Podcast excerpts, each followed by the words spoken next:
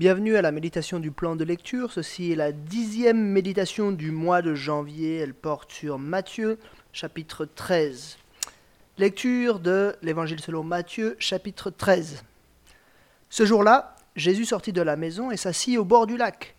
La foule se rassembla autour de lui, si nombreuse qu'il monta dans une barque où il s'assit. Toute la foule se tenait sur le rivage. Il leur parlait en parabole sur beaucoup de choses. Il dit un semeur sortit pour semer. Comme il semait, une partie de la semence tomba le long du chemin. Les oiseaux vinrent et la mangèrent. Une autre partie tomba dans un sol pierreux, où elle n'avait pas beaucoup de terre. Elle leva aussitôt, parce qu'elle ne trouva pas un terrain profond, mais quand le soleil parut, elle fut brûlée et sécha faute de racines. Une autre partie tomba parmi les ronces. Les ronces poussèrent et l'étouffèrent. Une autre partie tomba dans la bonne terre elle donna du fruit avec un rapport de cent soixante ou trente pour un. Que celui qui a des oreilles pour entendre, entende. Les disciples s'approchèrent et lui dirent Pourquoi leur parles-tu en parabole? Jésus leur répondit Parce qu'il vous a été donné à vous de connaître les mystères du royaume des cieux, mais qu'à euh, mais qu'à eux cela n'a pas été donné. En effet, on donnera à celui qui a, et il sera dans l'abondance. Mais à celui qui n'a pas, on enlèvera même ce qu'il a. C'est pourquoi je leur parle en parabole, parce qu'en voyant ils ne voient pas, et qu'en entendant ils n'entendent pas, et ne comprennent pas. Pour eux s'accomplit cette prophétie d'Ésaïe. Vous aurez beau entendre, vous ne comprendrez pas. Vous aurez beau regarder, vous ne verrez pas. En effet, le cœur de ce peuple est devenu insensible. Ils se sont bouchés les oreilles, et ils ont fermé les yeux de peur que leurs yeux ne voient, que leurs oreilles n'entendent, que leur cœur ne, se, ne comprenne, qu'ils ne se convertissent, et que je ne les guérisse.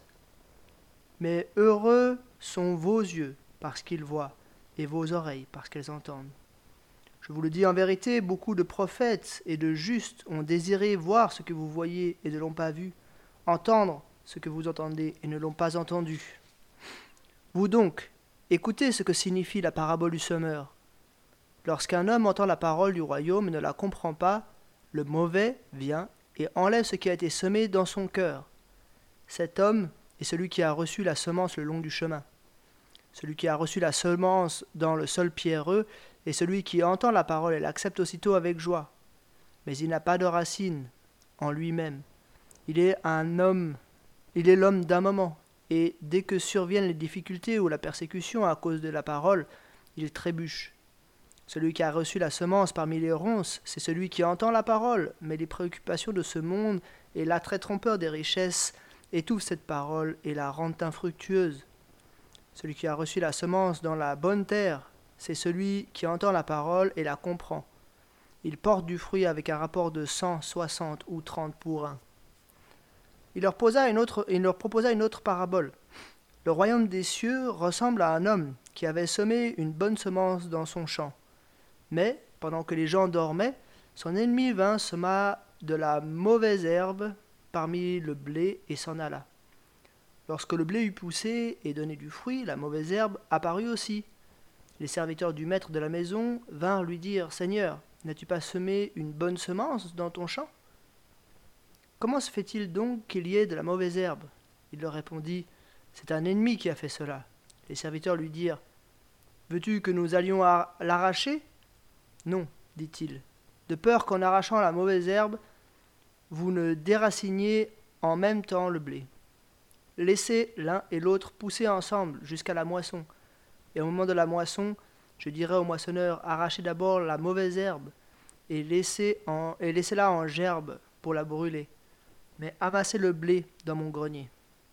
Il leur proposa une autre parabole. Le royaume des cieux ressemble à une graine de moutarde qu'un homme a prise et semée dans son champ. C'est la plus petite de toutes les semences, mais quand elle a poussé, elle est plus grande que les elle est plus grande que les légumes et devient un arbre, de sorte que les oiseaux du ciel viennent habiter dans ses branches. Il leur dit cette parabole. Le royaume des cieux ressemble à du levain qu'une femme a pris et mis dans trois mesures de farine pour faire lever toute la pâte. Jésus dit toutes ces choses en parabole à la foule, Et ne lui parlait pas sans parabole, afin que s'accomplisse ce que le prophète avait annoncé. J'ouvrirai ma bouche pour parler en parabole. Je proclamerai des choses cachées depuis la création du monde. Alors Jésus renvoya la foule et entra dans la maison. Ses disciples s'approchèrent et lui dirent Explique-nous la parabole de la mauvaise herbe dans le champ.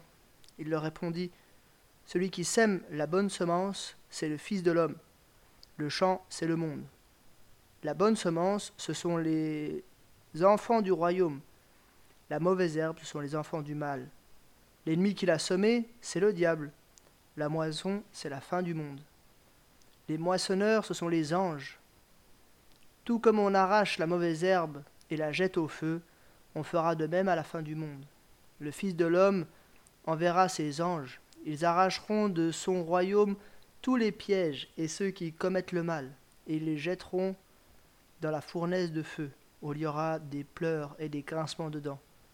Alors le juste, les justes resplendiront comme le soleil dans le royaume de leur Père. Que celui qui a des oreilles pour entendre, entende. Le royaume des cieux ressemble encore à un trésor caché dans un champ. L'homme qui l'a trouvé le cache, et dans sa joie il va vendre tout ce qu'il possède et achète ce champ. Le royaume des cieux ressemble encore à un marchand qui cherche de belles perles. Lorsqu'il a trouvé une perle de grande valeur, il est allé vendre tout ce qu'il possédait et l'a acheté. Le royaume des cieux ressemble encore à un filet jeté dans la mer et qui ramène des poissons de toutes sortes. Quand il est rempli, les pêcheurs le tirent sur le rivage et s'asseyent, puis ils mettent dans les paniers ce qui est bon et jettent ce qui est mauvais. Il en ira de même à la fin du monde. Les anges viendront séparer les méchants d'avec les justes, et les jetteront dans la fournaise de feu où il y aura des pleurs et des grincements de dents. Jésus leur dit Avez-vous compris cela Oui, Seigneur, répondirent-ils. Et il leur dit C'est pourquoi tout spécialiste de la loi, instruit de ce qui concerne le royaume des cieux, ressemble à un maître de maison qui tire de son trésor des choses nouvelles et des choses anciennes. Lorsque Jésus eut fini de dire ces paraboles, il partit de là. Il se rendit dans sa patrie et l'enseigna dans la synagogue. Et l'enseigna dans la synagogue, de sorte que ceux qui l'entendirent étaient étonnés et disaient D'où lui viennent cette sagesse et ces miracles? N'est-il pas le fils du charpentier? N'est-ce pas Marie qui est sa mère? Jacques, Joseph, Simon et Jude ne sont-ils pas ses frères? Et ses sœurs ne sont-elles pas toutes parmi nous? D'où vient donc tout cela? Et il représentait un obstacle pour eux. Mais Jésus leur dit Un prophète n'est méprisé que dans sa patrie et dans sa famille.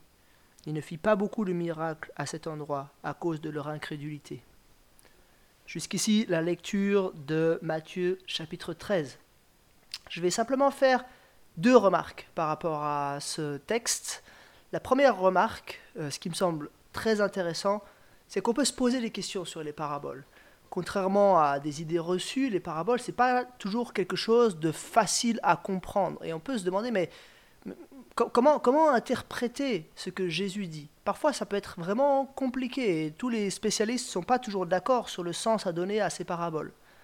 Mais ici, on a un petit privilège dans ce chapitre. Jésus explique lui-même la signification de deux de ces paraboles. La parabole des terrains et puis la parabole de la mauvaise herbe.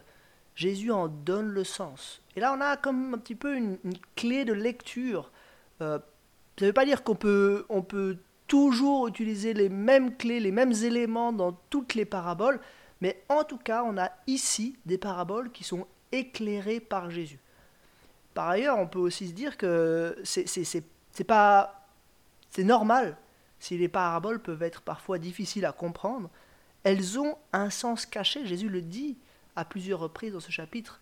Le but des paraboles, c'est d'avoir un sens caché. Ça ne veut pas dire que c'est un sens qui est impossible à déterminer. Quand on étudie la plupart des paraboles, on arrive à en comprendre le sens. C'est quand même un sens qui est clair, mais c'est un sens qui peut être euh, un petit peu caché et qui est là justement parce que Jésus n'avait pas encore accompli toute son œuvre et du coup son, message était encore partiellement caché, comme il est dit, pour, euh, par rapport à l'accomplissement de certaines prophéties. Ça, c'était la première remarque.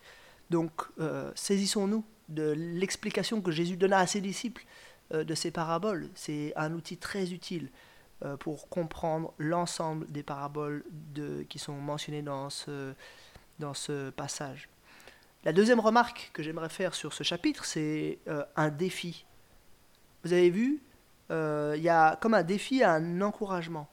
Le défi, c'est dans cette parabole des terrains, un quart des terrains est favorable à la réception de la parole de Dieu. Et ça, ça doit être un encouragement à persévérer. C'est vrai que parfois, on a l'impression que les personnes se tournent vers Christ, mais peut-être qu'ils ne sont pas des terrains favorables.